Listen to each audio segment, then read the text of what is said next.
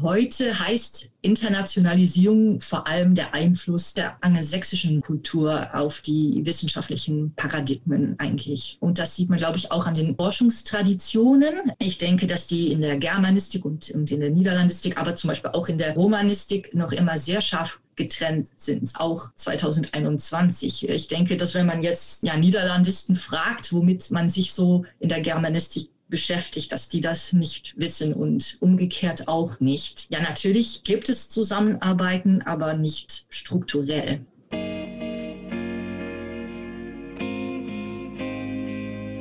Pergament und Mikrofon.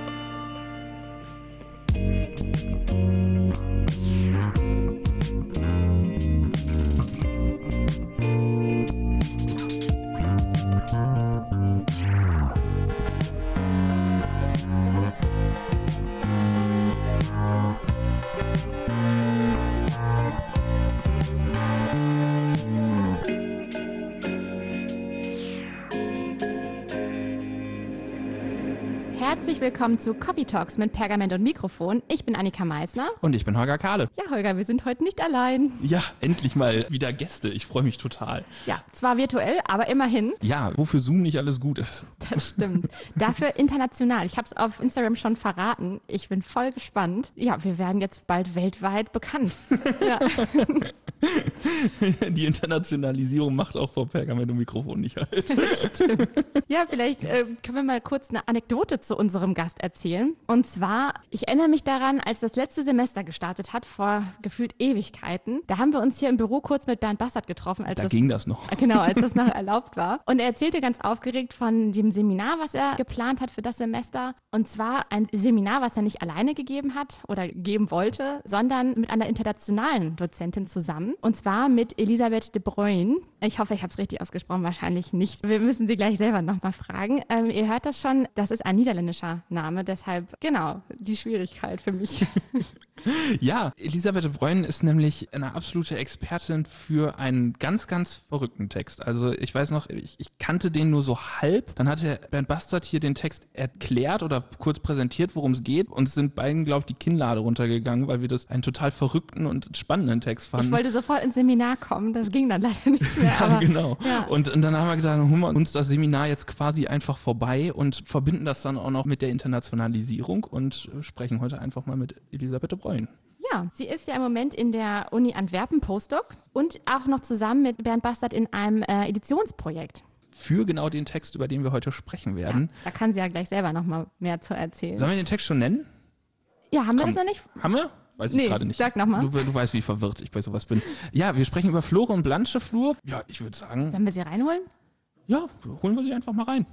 Okay. Ja, Elisabeth, ganz herzlich willkommen und wir bleiben beim Deutschen. Wir müssten ja eigentlich jetzt, wenn wir international sind, aufs Englische gehen, aber wir versuchen es trotzdem mal auf Deutsch, weil ich kann nicht so gut Englisch sprechen.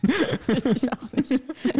Wir sind ganz froh, dass du dich bereit erklärt hast, das auch mit uns auf Deutsch zu machen. Es ist so eine typische Sache des Deutschen, habe ich so das Gefühl. Ich komme aus der Grenzregion, aus der deutsch-niederländischen Grenzregion und ich hätte natürlich auch Niederländisch lernen können, aber ich habe es irgendwie nie getan, weil Deutsche ich, Bequemlichkeit einfach. Ja, deutsche ne? Bequemlichkeit und deswegen. Die können äh, ja eh alle Deutsch. Wir sind aber total begeistert, dass du das machst. Herzlich willkommen. Ja, danke und auch vielen Dank für die Einladung. Ja, Annika hat es gerade schon gesagt. Du bist an der äh, Universität Antwerpen, du lebst aber in den Niederlanden, du ähm, hast an der Uni Utrecht studiert und auch dort äh, geforscht. Du hast aber auch was, aber auch in Münster. Und dieses Semester bist du dann jetzt zusammen äh, mit Bernd Bastard in einem Online-Kurs an der Ruhr-Uni Bochum gewesen und hast diesen Kurs gegeben. Das heißt, du bist ja wirklich durch dieses Dreiländereck einmal komplett durchgegangen, wenn man so möchte, und hast dadurch natürlich auch irgendwie eine ganz eigene Übersicht über das Unileben in den drei verschiedenen Ländern, also in Deutschland, Belgien und die Niederlanden. Kennt sich da mit dem kompletten aus. Was würdest du sagen? Inwiefern unterscheidet sich das Studium zwischen den beiden Ländern? Also wie unterscheiden sich jetzt Kurse in Deutschland von denen in den Niederlanden, von denen in, in Belgien? Was muss man da anders machen? Ja, das ist eine äh, sehr berechtigte, auch eine schwierige Frage, weil es eben auch starke Unterschiede zwischen den einzelnen Universitäten natürlich innerhalb eines Landes gibt. Aber ja, natürlich kann man schon einiges dazu sagen. Also vielleicht auf der praktischen Ebene ist mir zum Beispiel in diesem Bochumer Kurs aufgefallen, dass er sowohl für Bachelor als für Masterstudenten zugänglich ist. Und das hat mich ein bisschen gewundert, denn Bachelor- und Masterkurse sind in den Niederlanden Niederlanden und Belgien wirklich getrennt. Vielleicht hängt es auch damit zusammen, dass man ja im Bochum manchmal nur einen Teilnahmeschein braucht. Äh, und bei uns werden ja Kurse eigentlich immer benotet. Man kann also nicht einfach hingehen, ohne eine Arbeit zu schreiben oder Prüfung zu machen. Ein noch größerer Unterschied vielleicht zwischen Bochum und Antwerpen einerseits und äh, Utrecht andererseits ist, dass in Utrecht das Jahr eigentlich in neun Blöcke oder in vier Blöcke, muss ich sagen, von ungefähr neun Wochen äh, unterteilt ist, äh, während es in Belgien und Deutschland manchmal Semester gibt. Das ist übrigens auch an bestimmten niederländischen Unis der Fall, aber manchmal arbeitet man mit Blöcken. Und meine Erfahrung ist, dass das für, ja, sowohl für äh, Studierenden als für Lehrenden eigentlich sehr intensiv ist. Es gibt viele Kontaktstunden rasch hintereinander, sodass ja die Lehrenden viel vorbereiten müssen und die Studenten in kurzer Zeit viel leisten müssen. So man muss jede oder alle neun Wochen für zwei oder drei Veranstaltungen eine Arbeit schreiben. Daneben ja, hat man auch noch Prüfungen, Präsentationen und andere Aufgaben. Ja, der Vorteil ist, dass man dann lernt, immer wieder eine sehr eingeschränkte Forschungsfrage zu stellen, die sich auch tatsächlich beantworten lässt, anstatt Exposés zu schreiben, ja, für, die sich für ein ganzes Buch äh, eignen würden. Nachteil ist, dass bestimmte Gedanken weniger Zeit haben heranzureifen und dass man auch als Student nicht sagen kann, ich bin jetzt zwei Wochen nicht so gut drauf, aber das werde ich dann hinterher wieder aufholen. Das geht einfach nicht. Die Zeit gibt es nicht. Und äh, also mir gefällt das System in Belgien und in Deutschland äh, besser. Und dann gibt es natürlich auch kulturelle Unterschiede. Äh, ihr habt das schon angedeutet, äh, vor allem zwischen Lehrenden und Studierenden. Also in den Niederlanden, wir haben schon darüber gesprochen, sind die Kontakte meist äh, informell. Es ist auch nicht ungewöhnlich bei uns, Lehrenden zu duzen. Ich denke, das wäre in Deutschland eher seltsam. Und in Belgien duzen die Lehrenden die Studenten manchmal, aber umgekehrt wird dann gesiezt. Äh, wenn ich in Deutschland bin, dann überrascht es mich manchmal, dass auch die Kollegen sich gegenseitig siezen. Ich muss mich immer daran gewöhnen, auch, auch wenn sie schon jahrelang zusammenarbeiten. Ja, das Unileben, ähm, ich denke, das ist im Großen und Ganzen vergleichbar. Ein Unterschied wäre vielleicht, das ist meine Erfahrung, dass man in Utrecht äh, ziemlich schnell das Heim verlässt. Also wenn man studiert, dann zieht man schnell in ein Studentenheim und bleibt auch oft über das Wochenende dort. In Belgien als ich dorthin kam, ist mir aufgefallen, dass viele Studierende noch zu Hause wohnten und dann manchmal ein Zimmer gemietet haben, aber dann von zu Hause Mahlzeiten bekommen haben für Montag bis Donnerstagabend, die dann so einfach in die Mikrowelle stellen konnten. Wenn sie dann Freitag wieder, äh, ja, am Freitag wieder nach Hause gingen, dann wurden sie von den Eltern auch richtig verwöhnt. Manchmal mit Pommes. Dann, das, das, ist ja, also in Belgien, das muss man ja wirklich sagen, eine Spezialität. Ne? Also Pommes aus Belgien. Ja, eben. genau.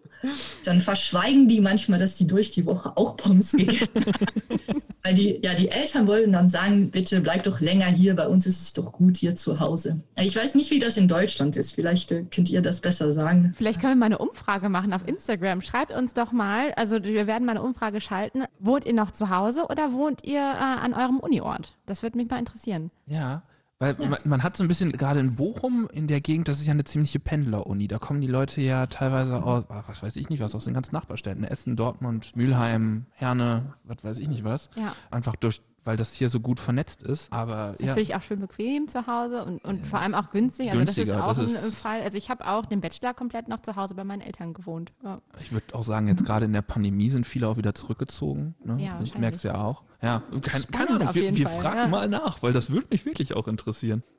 Ja, ganz spannend. Also es, man merkt schon ganz großen Unterschied so an manchen Stellen, aber so, so ein paar Konstanten bleiben doch irgendwie gleich. Also ich, ich muss gestehen, ich habe auch als Studi, wenn ich zurückgefahren bin zu meinen Eltern, habe ich mir auch erstmal Kühlschrank-Shopping-mäßig alles mitgenommen, was ich mir dann in Wohnheim irgendwie dazu holen konnte.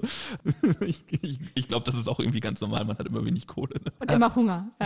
aber kommen wir vielleicht mal zu was anderem. Also wir haben dich ja jetzt in einen germanistisch-medievistischen Podcast eingeladen. Du bist aber eigentlich studierte Niederlandistin. Warum du für uns aber auch so interessant bist, ist, dass du immer wieder in die Germanistik und da eben ganz speziell in die germanistische Medievistik reinschaust. Vielleicht mal so aus fachspezifischer Sicht. Was würdest du sagen? Wo sind Parallelen und wo sind Unterschiede zwischen der Niederlandistik und der Germanistik? Also ganz kurz für die Studis hier. Wir hatten früher auch mal eine Niederlandistik in Bochum. Die wurde dann allerdings zugemacht, weil einfach nicht genug Leute das studiert haben. Und jetzt kann man, glaube ich, nur noch niederländische Sprachkurse machen.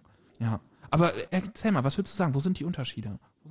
Also ich denke, dass du äh, schon etwas äh, benannt hast. Also es ist, äh, glaube ich, sehr wichtig, sich bewusst zu sein, dass die mittelalterliche Niederlandistik ein viel kleineres Forschungsgebiet ist als die mittelalterliche Germanistik. Es gibt auch relativ weniger mittelniederländische äh, Literatur, vor allem im Vergleich zur deutschen oder französischen äh, Literatur. Und ja, natürlich war es so, dass der niederländische Sprachraum eine wichtige äh, Vermittlungsinstanz war zwischen der Romania und, und der Germania, aber der stand natürlich auch immer im Schatten dieser großen äh, Kulturräume. Und das zwingt zur Bescheidenheit und auch ja, zur Notwendigkeit, über die Grenzen Grenzen hinauszublicken. Man ist also in der Niederlandistik schon gewöhnt, sich international zu orientieren. Der Löwenanteil der Erzählliteratur, wo ich mich dann auskenne, äh, ist auch Übersetzungsliteratur. Ich muss aber sagen, dass das jetzt nicht bedeutet, dass Niederlandisten sich auch in den primären Fremdsprachen wie Altfranzösisch oder Mittelhochdeutsch gut auskennen. Das war vor einigen Jahrzehnten viel mehr der Fall, als man auch in der Schule noch besser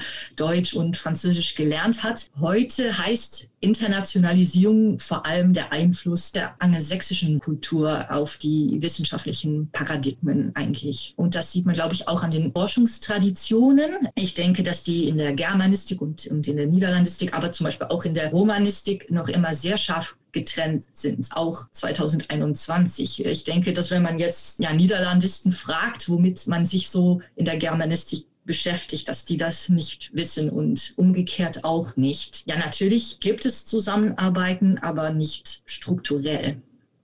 Ja, dafür gibt es natürlich viele Erklärungen, aber eine wichtige Rolle spielt nach meiner Meinung auch die Sprache. Also ja, die Sprachbarriere. Also wir hatten vor einigen Jahren eine Konferenz und dafür haben wir Anglisten, äh, Romanisten, Germanisten und Niederlandisten eingeladen, mit dem Ziel, sie miteinander in Verbindung zu setzen. Ja, das hat auf der Tagung selbst dann einigermaßen geklappt. Aber vor allem in der Kaffeepause haben wir dann gemerkt, dass äh, Romanisten und Germanisten dann so ihre eigenen äh, Gruppen aufgesucht haben. Die Anglisten haben versucht, sich wieder ein bisschen zu mischen, was dann wegen der Sprache nicht so einfach war. Also Sprache ist ein Hindernis, nicht weil Germanisten kein Englisch sprechen, sondern glaube ich, weil sie meinen, dass sie nicht gut genug Englisch äh, sprechen. Vielleicht ist das für die jüngere Generation äh, weniger der Fall natürlich, aber ja, das spielt schon eine Rolle. Also das heißt jetzt nicht, und das muss ich sagen, es ist auch eine Gefahr, dass man zu viel auf Englisch machen will, wie, wie zum Beispiel in, in den Niederlanden. Da führt ein Großteil des Uni-Unterrichts auf Englisch.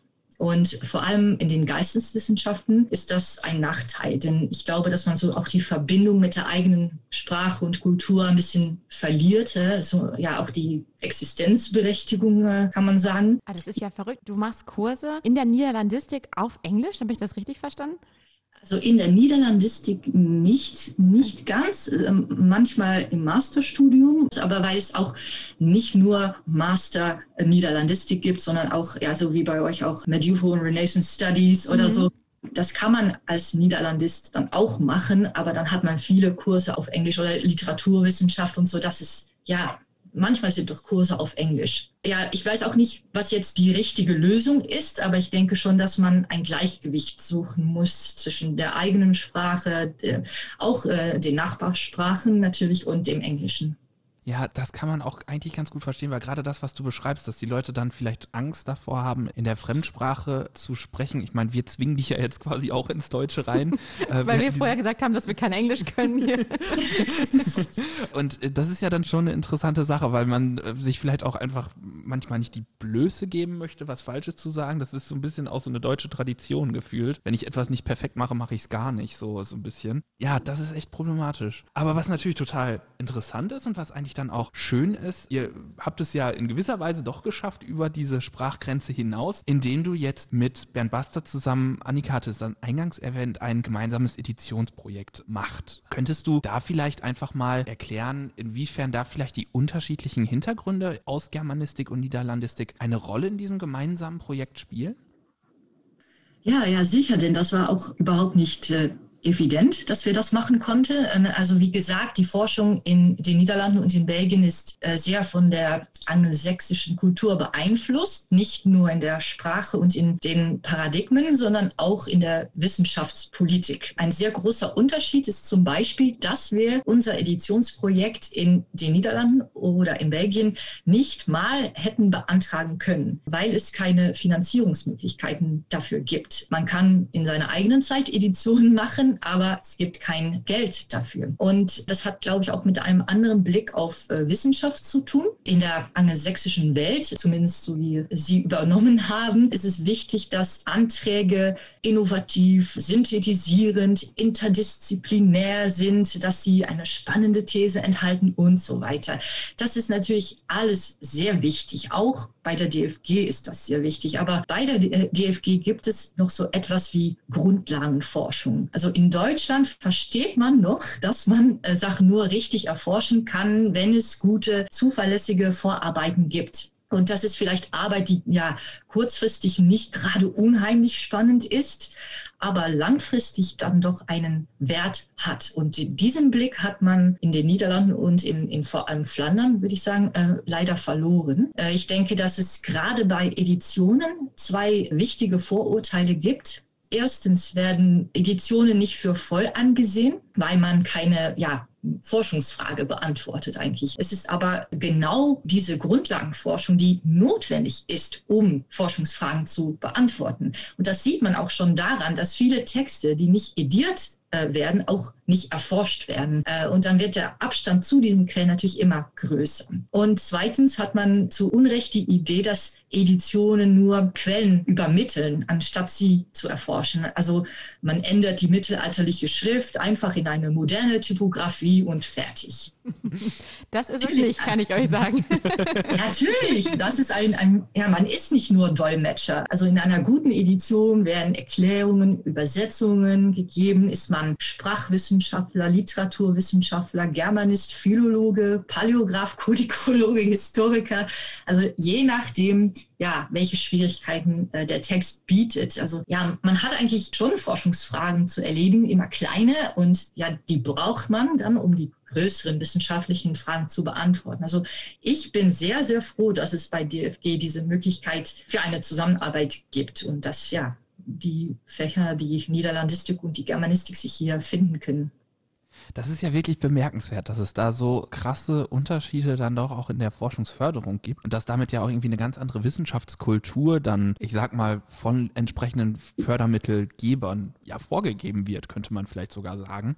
Was mich da jetzt dann interessieren würde, du hattest ja jetzt gerade vor allem davon gesagt, dass, es, dass du das als eine Grundlagenforschung siehst, dass eben die Textedition äh, da ein ganz, ganz zentraler Punkt ist. Das würde ich total unterstützen. Kannst du aber auf der Grundlage dann vielleicht mal beschreiben, was ihr denn genau mit der Edition vorhabt und wieso ausgerechnet dann Niederlandistik und Germanistik bei eurem Gegenstand jetzt gerade einen solchen Mehrwert hat?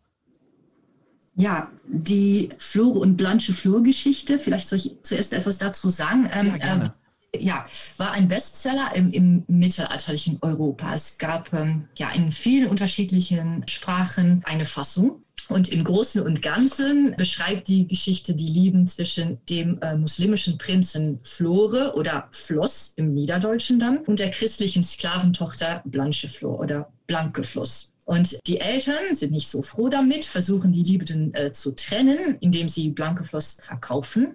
Äh, sie landet dann in einen Haremsturm und Floss ist so erschüttert, dass er sich sein äh, Leben nehmen will. Dann rücken die Eltern natürlich mit der Wahrheit heraus und dann macht er sich auf der Suche nach Blanke Floss. Ja, was anders ist als bei anderen Rittergeschichten, ist, dass seine Reise, zumindest in den germanischen Fassungen, gewaltlos ist. Er versucht, äh, die Hilfe von anderen Leuten ja, zu kaufen oder ja, sie einfach zu bestechen, kann man sagen.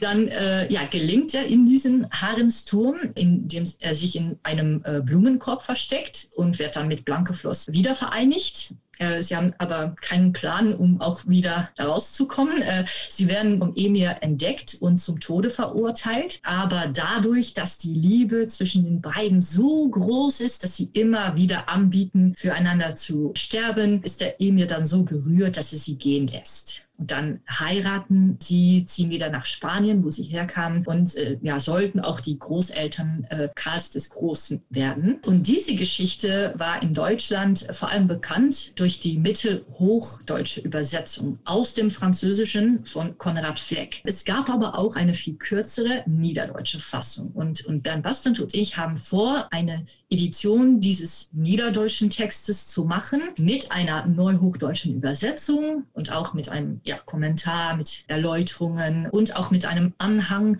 denn es gibt noch zwei Flore-Fragmenten aus dem Rhein-Maas-Raum. Und ähm, eine davon, das rituarische Fragment, ähm, ist dann vermutlich auch eine Vorstufe der niederdeutschen Fassung. Ja, und eins unserer Ziele ist, die Aufmerksamkeit erneut auf diese niederdeutsche Literatur zu lenken, die dann doch manchmal eine ja, zweitrangige Position in der Germanistik hat, obwohl sie natürlich auch zur ja, Literaturgeschichte gehört. Äh, und der Text von Fluss und Blanke Fluss eignet sich sehr gut dafür. Es ist ein unterhaltsamer Text, von dem es auch äh, ja, natürlich eine hochdeutsche Bearbeitung gibt. Also man kann sie im Unterricht schön äh, vergleichen. Und äh, ja, das Projekt hat eigentlich auch einen praktischen Grund. Bernd Bastard und ich kennen uns schon eine lange Zeit, eigentlich seit er in Utrecht ein äh, Auslandssemester gemacht hat. Und er kennt sich als Germanist gut in der niederländischen und maßländischen Literatur aus. Ich habe mich dann in meiner Dissertation mit der niederdeutschen Literatur beschäftigt. Und ja, gerade bei der niederdeutschen Literatur lohnt sich die Zusammenarbeit sehr, denn das haben wir auch schon in der Vorbereitung des Antrags gemerkt, als wir eine Probeedition gemacht haben. Es gab dort Textstellen, die Bernd dann mit seinem deutschsprachigen Hintergrund ganz anders verstanden hat als ich mit meinem niederländischen Hintergrund. Und das ist natürlich interessant. So werden uns ähm, Schwierigkeiten bewusst. Es gibt zum Beispiel ja so falsche Freunde, so Wörter, ne, die man glaubt zu verstehen, weil sie der modernen Sprache sehr nah sind, aber dann trotzdem etwas ganz anderes bedeuten. Und ja, wenn wir auf solche Passagen stoßen, dann können wir versuchen herauszufinden, was sie tatsächlich bedeuten. Also in diesem Projekt ist die Zusammenarbeit unheimlich äh, wertvoll. Das ist total spannend, was du gerade erzählst, denn es ist ja auch schon so, wenn man mal in unser Curriculum reinguckt, sage ich mal, also was wir so in der Uni unterrichten, dann sind wir fast immer bei oberdeutschen Texten. Also die ganz großen, äh, großen Texte von Wolfram, Walter und wie sie nicht alle heißen, Hartmann, alles oberdeutsch vielleicht mal Mitteldeutsch, aber so richtig Niederdeutsch haben wir ganz, ganz wenig und wird auch ganz, ganz wenig erforscht. Jetzt sagtest du gerade, dass du dich in deiner Dissertation mit, äh, mit Niederdeutsch beschäftigt hast und mich würde einfach dann auch dein Blick darauf mal interessieren. Was genau würdest du sagen, ist die Rolle der niederdeutschen Literatur in der Germanistik und wie schafft man es vielleicht auch, mehr Aufmerksamkeit auf diese Texte zu lenken? Ja, eine Sache hast du schon erwähnt. Du hast gesagt, Wolfram Hartmann. Und das ist vielleicht eine Erklärung. Es gibt eine starke Kanonisierung in der deutschen Literaturgeschichte. Man liest äh, Parzival, Tristan, Erek. Und natürlich eignen sich die auch sehr gut äh, für eine erste Begegnung mit der mittelalterlichen Literatur solche Großepik gibt es eben nicht in der niederdeutschen Literatur. Ja, Fluss und de Blanke Fluss wäre vielleicht eine Ausnahme, aber ja, auch die Bearbeitung ist, wie gesagt, viel kürzer als die Fassung von Konrad Fleck. Es gibt aber eine Menge Texte, die man äh, trotzdem behandeln könnte, etwa Kurzepik oder Sachliteratur. Ja, aber da muss man auch einfach andere Gattungen behandeln. Ein anderer Grund, glaube ich, für die Vernachlässigung, würde ich sagen, des Niederdeutschen, ist, dass in Deutschland, also aus meiner Perspektive zumindest, die Verbindung zwischen Sprache und Literatur im Unterricht sehr stark ist, auch wenn sich Dozenten manchmal beschweren, dass die immer weniger wird äh, oder so, aber sie, die Verbindung ist noch immer stärker als in Belgien und viel, viel stärker als in den Niederlanden. Also wenn Studenten hier zum Beispiel in Bochum einen Literaturkurs machen mit Hochdeutsch, dann lesen sie nicht nur die Übersetzung, sie üben zumindest auch die Mitte hochdeutsche Sprache und Grammatik. Ähm, das leuchtet ein, denn ja, Mitte Hochdeutsch ist natürlich die Vorstufe eurer Sprache.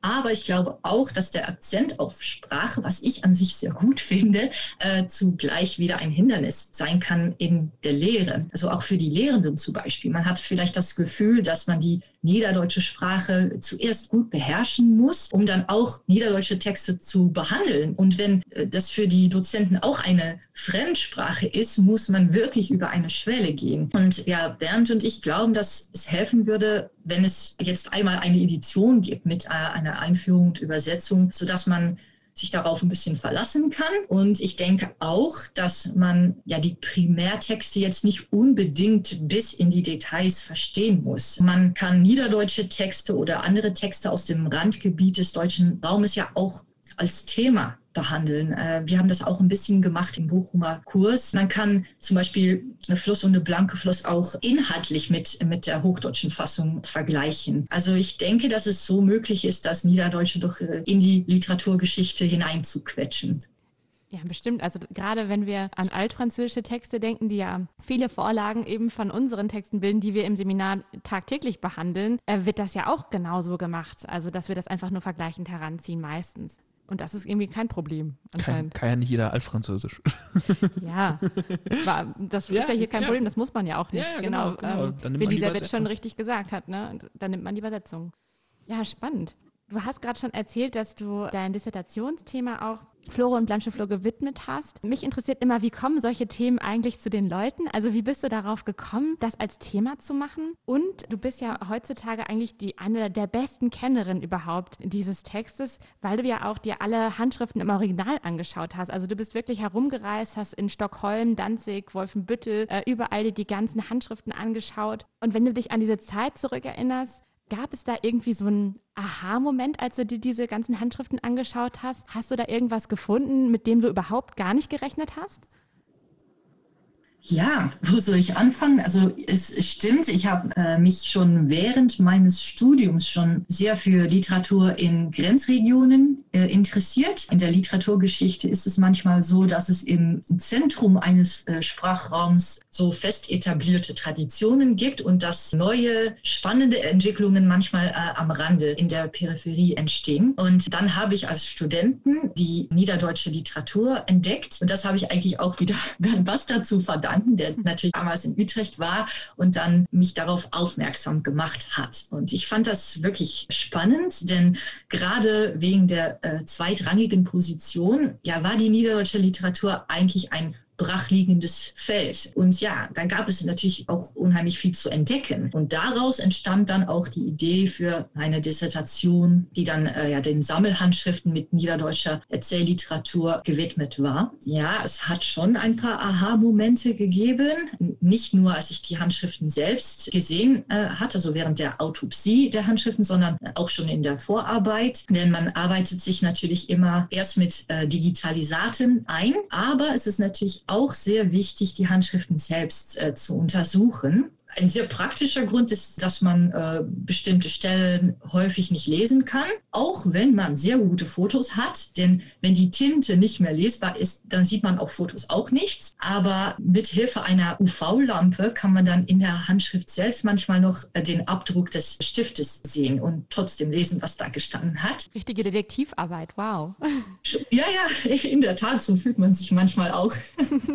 Ja, und immerhin bekommt man einen besseren Blick auf die Materialität des Buches, wenn man das Buch äh, ja, 3D durchblättern kann, äh, sozusagen. Also äh, mir ist zum Beispiel in Wolfenbüttel aufgefallen, dass bestimmte Folien viel dunkler waren als die meisten anderen Folien äh, in der gleichen Handschrift. Und als ich dann so gezählt habe, wo das genau passierte, dann äh, stellte sich heraus, dass es immer um die Außenseiten einer Lage handelte. Und das deutete dann darauf hin, dass die Lagen eine Zeit lang ungebunden funktioniert haben, bevor sie dann letztendlich mit anderen Texten dann in eine Handschrift zusammengebunden äh, wurden. So, das sind äh, Kenntnisse dann über die Vorgeschichte der Handschrift. Und ich versuche auch äh, den Studenten immer klar zu machen, was die Relevanz der Materialität ist. Man arbeitet natürlich immer mit Editionen, das muss auch sein, aber bei mittelalterlichen Handschriften ist es nicht nur wichtig, was in einer Handschrift steht, sondern auch, wie es in der Handschrift äh, steht. Also ist alles von der gleichen Hand geschrieben, es sind Sachen nachgetragen worden, koloriert, hervorgerückt, stehen sie irgendwo am Rande. Also das sind alles äh, ja, Informationen eigentlich, die die Interpretation natürlich mitbestimmen. Um nochmal inhaltlich auf den Text zurückzugehen, du hast jetzt schon ganz viel zur Materialität gesagt und zwar auch auf dein Seminar zurückzukommen. Madeleine, unsere Hilfskraft, hat das Seminar ja mit dir und Herrn Bastard besucht und war total begeistert und hat uns erzählt, dass ihr eine Textstelle behandelt habt, in der eine Vorleserstimme irgendwie um ein Getränk bittet. Und da haben wir sofort mit Blick auf unser Feierabendbier am Ende dieser Folge total Interesse dran gehabt. Magst du mal kurz erzählen, was das für eine Episode war und äh, was es damit so auf sich hat? Zuerst soll ich sagen, der Floss- und Blankefloss-Text ist in fünf Handschriften mehr oder weniger erhalten geblieben. Und in nur einer Handschrift gibt es bis äh, zu fünfmal diese Trunkbitte. Dann gibt es eine ja, Vorleserstimme und äh, die sagt ähm, so etwas wie, wer dies weiter vorgelesen hören möchte, der soll dem Vorleser etwas zu trinken geben. Ähm, das sollten das, wir hier auch einführen, würde ich sagen. Also ja, kann man machen. Ähm, ja, dann haben wir natürlich in der älteren Forschung direkt Rückschlüsse über die Vortragssituation dieser Handschrift äh, gezogen. Aber man muss da doch ein bisschen vorsichtig sein. Wenn etwas in einer Handschrift steht, bedeutet das nicht unbedingt, dass das wahr ist, also dass diese Handschrift selbst vorgetragen worden ist. Es gibt nämlich in der mittelhochdeutschen, niederdeutschen, auch in der mittelniederländischen Literatur ähnliche Trunkbetten in Handschriften, die zum Beispiel überhaupt nicht zum Vorlesen geeignet sind, weil sie zu groß oder zu schwer sind. Manchmal erscheinen diese Trunkbetten auch an total unlogischen Stellen, dass man sie eigentlich auch nicht verstehen kann, wieso es die gibt.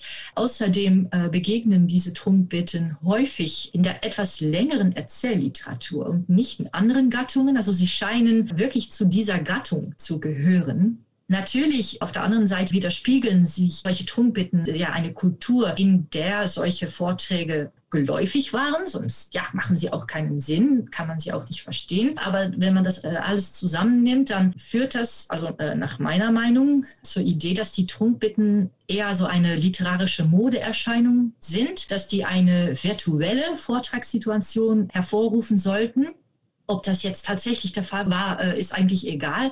Es ist beides möglich, aber ich glaube, der Sinn der Sache war, dass der Leser in die Haut eines Zuschauers äh, schlüpfen sollte und dann den Text so rezipieren musste, als ob er vorgetragen wurde. Ja, spannend, was man da alles raus so schließen kann. Ne? Also, wow. Ich will wirklich diesen Text mal lesen.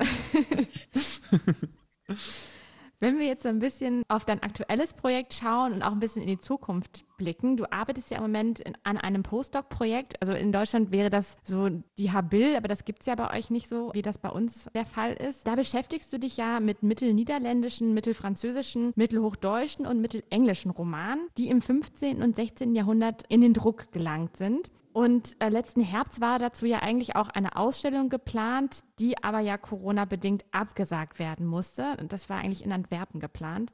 Aber vielleicht trotzdem, die Ausstellung wurde ja verschoben. Ja, wenn ihr die dann noch macht. Wie war diese Ausstellung eigentlich geplant? Und ja, also wie kann man eigentlich Texte in einer Ausstellung präsentieren? Das ist ja schon was Besonderes, dass man da das Medium einfach switcht. Und was für eine Geschichte wolltet ihr mit diesen Texten dann erzählen und dieser Ausstellung im Verbund erzählen? Du kannst ja mal, ja, erzähl einfach mal. Das waren ganz viele Fragen auf einmal. Kein, kein Problem, äh, aber ja, das ist schon ein bisschen der rote Faden, also in meiner Forschung, aber auch in diesem Podcast. Äh, ein Text wie Fluss und de Blanke Fluss ja, zeigt ja, dass bestimmte Erzählungen durch ganz Europa verbreitet äh, waren. Das war der Fall in der Handschriftenzeit, es war aber auch der Fall in der Zeit des frühen Buchdrucks. Und in meinem Postdoc Projekt ähm, beschäftige ich mich mit jenen Romanen und Heldenepen. Wir nennen das einfach Ritterliteratur, die in mehreren Sprachen, äh, Französisch, Niederländisch, Deutsch und Englisch, auf uns zugekommen sind. In der Handschriftenzeit äh, gab es manchmal unterschiedliche Bearbeitungen eines äh, Stoffes, wie Floss und Blanke Floss, Flore und Blanche Flor, Floris Ende, Blanche Flor, also die manchmal ein bisschen auseinandergegangen sind. Und das war auch so in der Zeit des frühen Buchdrucks. Aber man sieht dann immer häufiger, dass eine Bearbeitung äh, sich in unterschiedlichen Sprachen verbreiten konnte und auch in kurzer Zeit einfach ja schnell übersetzt wurden und dann sich verbreitet haben. Dann, äh, als ich mich damit beschäftigt habe, äh, sagte man in der Kulturerbe-Bibliothek in Antwerpen, dass es da auch den Wunsch gab, eine Ausstellung zu Ritterromanen zu machen. Und der Grund dafür war, dass die Bibliothek in den letzten Jahren einige seltsame Ritterromane angekauft hat. Auch ähm, zum Beispiel einen Roman, von dem man überhaupt nicht wusste, dass es den gab. Also das traf sich gerade ganz gut und wir haben uns bewusst dazu entschieden, in dieser Ausstellung die gedruckten Ritterromane in den Mittelpunkt zu rücken, weil die ja weniger Aufmerksamkeit bekommen als die Handschriften normalerweise. Äh, wir werden allerdings auch Handschriften zeigen, damit man sieht, was die Vorgeschichte der Drucke war. Und die sind, sind auch manchmal ganz schön, was natürlich für eine Ausstellung, für ein großes Publikum auch wichtig ist. Und eine der Geschichten, die wir mit dieser Ausstellung äh, erzählen möchten, ist genau wieder diese internationale Geschichte, dass bestimmte Ritterromane eine europäische Ausstrahlung hatten. Ein Beispiel wäre die äh, Schwanenrittersage, die man in Deutschland natürlich aus Wolframs Parzival kennt oder aus der, der Oper Lohengrin äh, von Wagner. Aber diese Geschichte war nicht nur im deutschen Raum bekannt. Äh, so kurz nach 1500 war sie populär in Frankreich, England und in den Niederlanden und wurde sie eben nicht gedruckt in Deutschland. Sehr interessant. Und sie war sogar sehr eng mit der Vorgeschichte von Brabant und auch der Stadt Antwerpen verbunden. Also wir möchten zeigen, dass bestimmter Erzählstoff auch schon zu der Zeit sehr international war, auch wenn man nur die eigenen Geschichten kennt. Ja, das wäre schon fast ein gutes Schlusswort eigentlich für diesen mhm. internationalen Podcast heute. Aber es fehlt natürlich noch die letzte Frage und das ist meine Lieblingsfrage. Ja, Elisabeth, hast du einen Potzival-Text und Song für uns mitgebracht? Ja, es wird nicht überraschen, dass ich eine Passage aus Fluss und Blanke Fluss ausgesucht habe. Ich habe es gehofft, ja. Nein.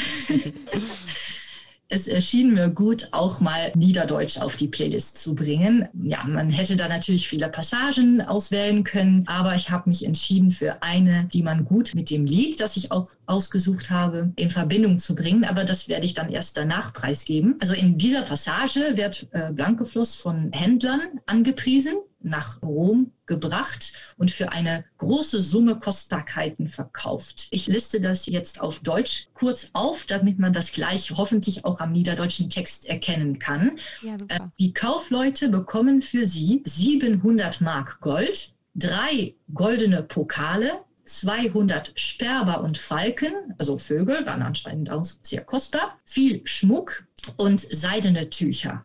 Und dann wird sie einem Emir verkauft, den wir schon kennengelernt haben. Äh, der wird hier im Text als König von Babylon angedeutet. Also eine kurze Passage dazu. De Kooplüde begunden se to priesen, na kopeliker Lüde Wiese. Se vorden se to Rome hin, und geven se ume roten Gewinn. Ume 700 Mark Goldes. Viel froh sie des Soldes. Dato von Golde dreh Nappelin, den nehmen sie vor die Jungfrauen fien.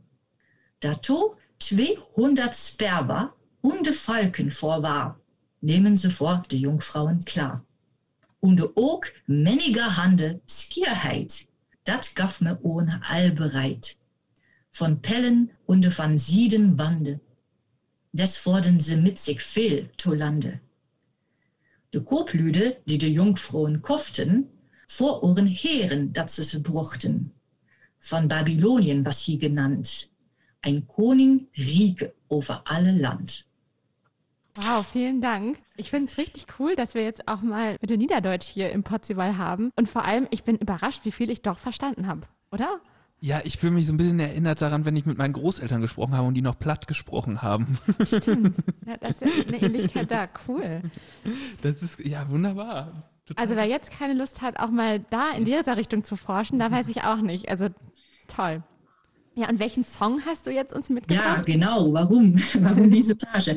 Also äh, Floss ist ja, wie gesagt, ein muslimischer Prinz und Blanke Floss eine christliche Sklaventochter. Aber interessanterweise spielen Religionsunterschiede kaum eine Rolle. Dass Floss Eltern die Liebe verhindern wollen, hat hauptsächlich mit dem Standesunterschied zu tun. Königssohn, äh, Sklaventochter geht nicht so gut zusammen. Ja, und auch die arabische Kultur scheint eher so, ja, die Atmosphäre zu schildern, so etwas Exotisches mit sich zu bringen. Und eben wegen dieser exotischen Atmosphäre habe ich das Lied Aisha von Shep Khalid gewählt. Es gibt bestimmte Parallele. Es ist zwar so, dass der, der Sänger Ich und die besungene Frau in Aisha anders als Fluss und Blanke Fluss der gleichen Kultur angehören, aber es gibt auch im Lied einen bestimmten Abstand Thematische Parallelen gibt es natürlich auch. Der Sänger Ich ist bereit, dorthin zu gehen, wo seine Geliebte ihn führt. Und er will, wie Floss, Perlen, Schmuck und Gold für sie geben.